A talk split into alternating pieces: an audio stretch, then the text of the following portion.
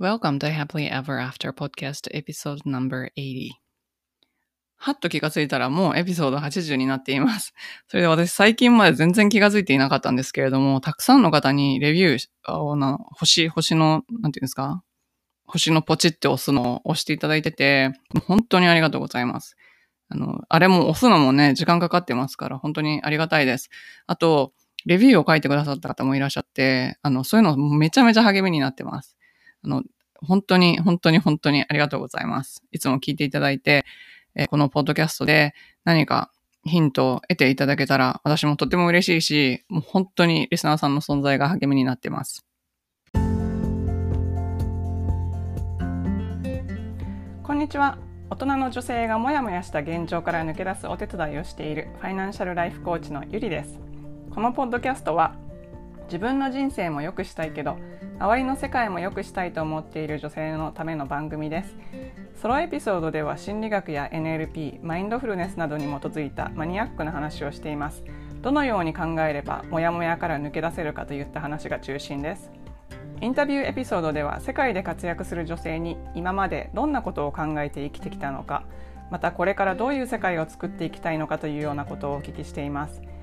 リスナーの皆さんのためになってしかもやる気が出てくる明日から一つでも新しいことができるような番組を目指しています。質問リクエストなど受け付けていますのでぜひインスタの DM かメールまでご連絡ください。詳しくはショーノートのリンクをご覧ください。今日は夢を叶える行動の5ステップというお話をします、えー夢を叶える時って行動しないと叶わないんですけど、まあ、それもい叶いやすくなるステップっていうのがあって、それをちょっとお話ししたいと思います。えーというのも、あの、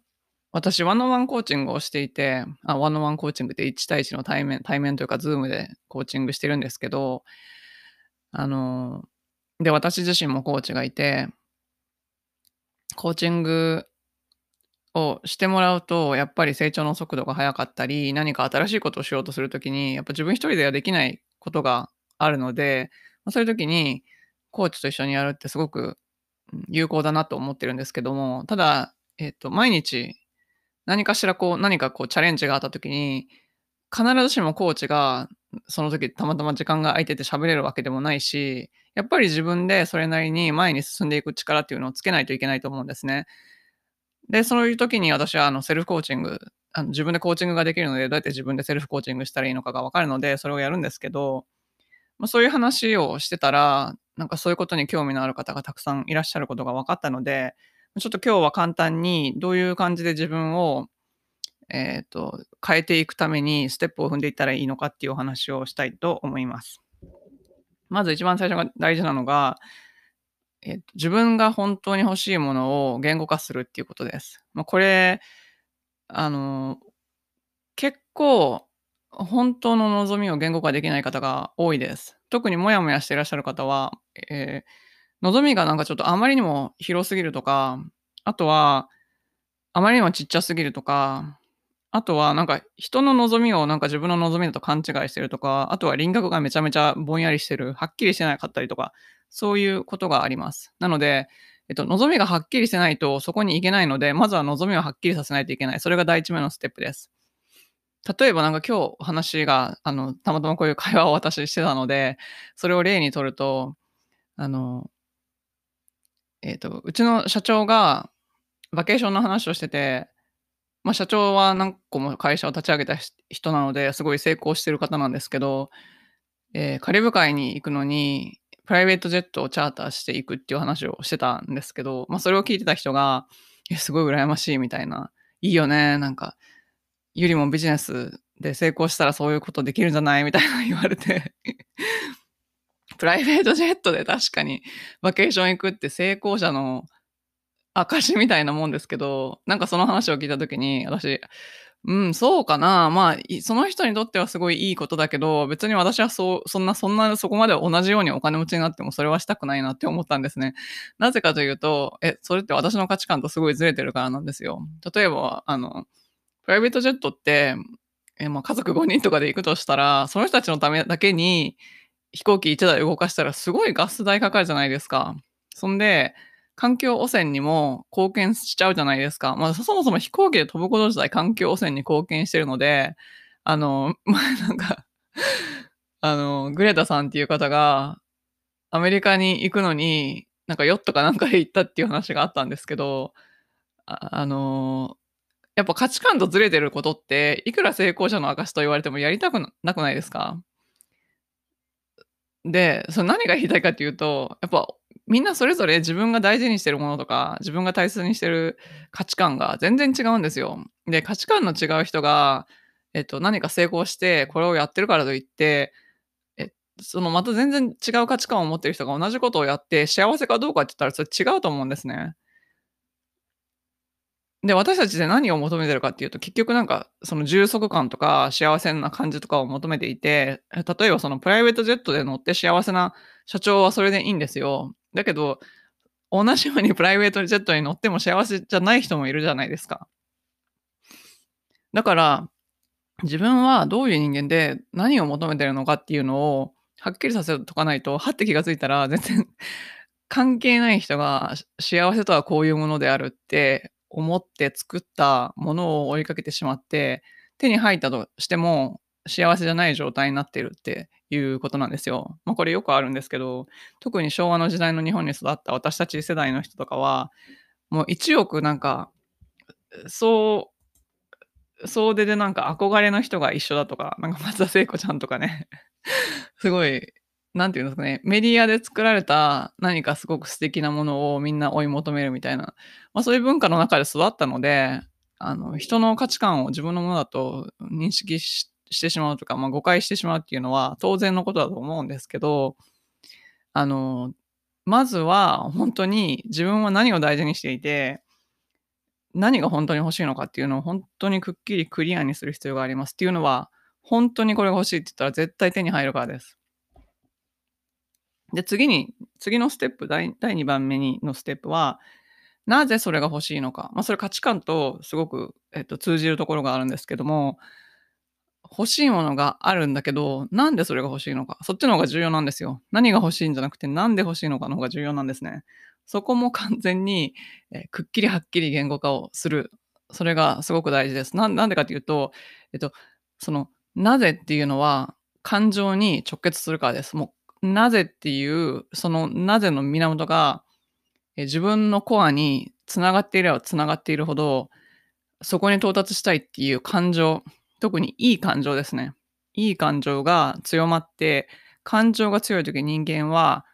とてつもないパワーを発揮できるから。で、感情が強ければ強いほど行動が持続します。で、何か欲しいものを、例えば欲しいものが遠くにあれば遠くにあるほど行動の持続する時間が長くなります。ということは、行動を持続しないと、あの、何かうまくいっていない、まだ現実が変わってない状態で行動を持続し続けないといけません。その時に感情が強くないとなかなかそうやっていけないんですよね。で、その感情を強くするためにも、必ず自分の、うん、価値観に沿ったなぜっていう、その理由付けがすごく大事になります。それが2ステップ目ですね。で、3個目は、えっと、そこに行くために何が自分の妨げになるか、なってるのか、まあこれいわゆるブロックって言われるものなんですけど、それを明らかにする必要があります。で、このブロックしてるものっていうのは大抵恐れとか怖いっていう感情とつながってます。っていうのは怖いっていう感情はもう本当に、えー、生物としての人間がもともと持っているものです。で、その生存しなきゃいけないっていう生存本能です。それはもう人間の脳の一番最初に発達した部分、爬虫類の脳ってよく言われるんですけど、まあ、そこでもう条件反射のように、これをやると怖いからやらないっていう風に、これをやると死んでしまうからとか、そういう、その、例えば、えー、村八分の怖さとかあるんですけど、人間には。村八分の、なんで村八分が怖いって思うかっていうと、昔は、あの、人に頼らないと、えー、食料とかま、自給生活をしてたとしても、物々交換とかして、何かでどっかでもらってこないと、自分たち生存できなかったから、一人じゃ生きられないんですよ。だからグループ作って生きるんですけど、でも、そのグループの中から外されたら、生活できないんですよ、その人は。で、そういうなんか昔からの、生存本能があって、だから未だに村八分は怖いって思っちゃうんですよ。なので何かをしようと思うときに、人に嫌われたらどうしよう。こんなことを言って人に笑われたらどうしよう。こんなことを言って親に感動されたらどうしようとか、こんなことをやってなんか自分だけ、あの、他の家族とかより先に行って、あなんか裏切りみたいなことになったらどうしようとか、そういう感情が、まあ、ブロック、何らかの形のブロックとして根強く出てくるんですね。まあ、それは、うん、昔の自分が経験したネガティブな出来事によって何かできたリミティングビリーフとかリミティングディシジョンかもしれないし、または、えー、自分が生まれる前とかからこう自分がなんか遺伝子の中に保存してきた記憶みたいなのがあるんですけど、まあ、そういうものに基づいてこれをやると怖いことが起こるからやらない方がいいっていう思い込みが自分のブロックになっている。まあ、それに気づかないとそこを打ち破れないんですね。で、私が普段コーチングで何をしているかっていうと、もうそれをこの人の、まあ、この人の望みは何だろうっていうのを言語化のお手伝いをした後、この人のブロックになってるのは何だろうっていうのをひたすら探し続けて、それを一個一個潰していくんですよ。まあ、それがコーチングの、私がやってるコーチングの目的なんですけど、でそれがなくなるとどうなるかっていうと、その人が今まで怖いと思っていたことが怖くなくなるってことは、なんか今まで自分が入ってた小さな箱から外に出るような感覚なんですけど、なんか外を見てみたらもっといっぱいいろんな選択肢があった。新しいフィルターで物事を見ると、あれもできる、これもできる。あれもできない、これもできないの世界から、あれもできる、これもできるの世界に変わっていくんですね。で、それを自分でやるためには、あの、これ全部を最後まで自分でやるのは、セルフコーチングでやるのはすごく難しいと思うんですけど、私自身もできません。だけど、ある程度まではできる。それどうするかっていうと、えっと、やっぱりジャーナリングで書き出していくんですね。なぜそう思うのかとか、なぜそれが怖いのか、ななぜ妨げになっているのかっていうことを書き出していくことによって、自分のなんかパターンみたいなのが見えてきます。それが3つ目ですね。それで4つ目は、そこまで気づけたらですね、何が自分をブロックしてるかっていうことに気づけたら、次はもうそこから自分の思い込みとかを外していくんですよ。これがなんか本当に自分でやるの難しいんですけど、あの、もし自分でやろうと思ったらですね、思い込みを外すためには、そのシフトしないといけないです、意識を。どうやって意識をシフトするかっていうと、えっと、学べることを探すんですよ。こういう話があって、人間がなんでこう次から次にいろんな欲望が出てくるのか、何か一つゴールを達成したら次のゴールを達成したくなるのかっていうのは、まあこれ引き寄せのあの話を勉強してる時に私が学んだことなんですけど、というのはですね、その宇宙とか偉大なパワーとかには、なんかこう人間に対する意向みたいなのがあってですね、その欲望に向かって人間がそっちに行こうとする努力をする過程で、その人に学ばせるっていう意図があるらしいんですよ。でこれは何を意味するかっていうと、自分が学ばなきゃいけないことを学び終わったら、その欲しいものっていうのは必ず手に入ってるんですよ。学び終わってないから入ってないだけなんです。だから、その、今自分がなんか怖かったりとか恐れたりとかしていて、いろんなネガティブなことが出てくるんですけど、そこで自分がここで何かを学べるかもしれないって思い始めて、じゃあ一体何を学べばここに到達できるんだろうっていうふうに、How に考え方をシフトしたら、えっと、どう、何を学んでいけばそこに到達できるのかが見えてくるんですね。で、自分が学ぶべきことを学び終わったら必ずもうそこに到達してます。それが、えー、4つ目なんですけど、で、5つ目でにすっごく大事なことなんですけど、行動するときですね、行動の指針なんですけど、えー、その学学ぶことを学ぼうって決めますよね。で、学びは何かなって考え始めますよね。で行動するときに、ななんて言うんですかね、何でもいいから行動するんじゃないんですね。え自分の軸に沿った行動をしないといけないんですよ。つまり違和感を感じる行動をしないっていうことなんです。あの、自分の直感から来る行動をするっていうことなんですね。そうすると、何が起こるかっていうと、なんかいつの間にか味方をしてくれる人が現れたりとか、なんかいつの間にか、えっ、と、頼んでもいないことが、こう、自分の身に降りかかってくる、いいことがね、降りかかってきたりとか、なんかそういう自分の力だけじゃ成し得ないことができるようになるんですよ。それがサインなんですけど、その自分の直感に従って行動していると、ちょっとの力で遠くに行けるんですね。まあ、そういうことが起こり始めたら、これは自分の軸に合った行動だってわかるんですけど、なかなかこれが最初わからないんです。これもどうやったらいいのかっていうと、本当にこれも紙に書くっていうのがすごく有効。あの、自分にひたすら問いかけるというか、えっ、と、私も毎日やってるんですけど、これは、えっと、こういうところに行きたいんですけど、私は今日何をしたらいいですかとか、私はま直感が猫の形で、ね、猫ね、前々飼ってた愛猫の形で出てくるので、彼女に聞くんですけど、まあそういうシンボルを出すとか、人によって全然こう直感との対話の仕方が違うんですけれども、まあ、そこ、そこ、なんていうんですかね、自分の軸に沿った行動、自分の直感から来ている行動っていうのをするっていうのが大事です。だから、何でもいいわけじゃないんですよ。あの、人によっては行動が多ければ多いほどいいっていう人もいるんですけど、それは絶対違うんですね。あの、行動の質が大事です。で行動の質が何で決まるかっていうと、それはもう本当に自分の、なんていうんですかね、その直感から来る行動っていうなんですけど、なんでかというと、その自分の無意識っていうのは自分にとって一番大事なこととかベストなことをすでに知ってて、その直感に基づく行動をするってことは、つまりその学びが進んでいくっていうことと一緒なんですよ。で学びが進んでいくっていうことは、その他の人からのパななんていうんですか、見えないサポートが来て、かつ、その自分の欲しいものに最短で進んでいける方法なんですよ。なんかすごい抽象的になってしまったんですけど、これ、えー、実際にそれが本当にできてるかどうか分かるという、まあ、時差があるので、普通の人は結構我慢ができなくて途中でやめちゃったりするんですけど、そのちょっとのサインでいいので、なんかあれおかしいな、なんか、いつの間にか人が応援してくれてるとか、いつの間にかなんか、なんか、いきなり人がここういうことがあるよっていうなんかチャンスの話をくれたりとか、なんかそういう時って、その行動が合ってるっていうサインなんですよ。だからそれを見逃さないように。私も、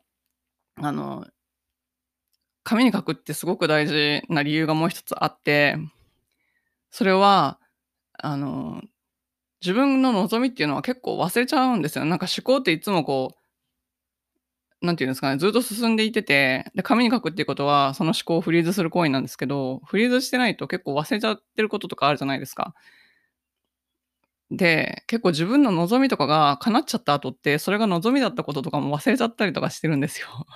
それをね、受け取る時にちゃんと感謝しないといけないんですけど、それを忘れちゃい忘れがちなんです。なんか当たり前のように受け取っちゃう。もうここれそういうもんでしょみたいに。で、これすごく去年あの起こったことで、私もあの意識しないとダメだなって思ったことがあって、それはうんと、私2019年の夏にめちゃくちゃ落ち込んではじそそこでジャーナリング始めたんですけど、もう最初の方に書き殴りってたことがあって、それはなんかこんな長い間働いてきて、あの、すごい社会に貢献してるのに、なんか自分が休みたいって思う時に休めない。で、自分がどこかに、例えばあの日本に何週間か帰りたい。日本の家族と一緒に時間を過ごしたいって思った時にできない。なんかこんだけ頑張って働いたのにこんなに自由がないのはおかしいだろうみたいなことを書いてて、で、それ今、去年コロナがあって、今、もうそれすでに叶ってるんですよ。フルタイムリモートになったから。いやどこにでも、もういろんな、もう同僚とかもいろんなところに行って働いてるんですよ。あの、関係ないですよ、場所。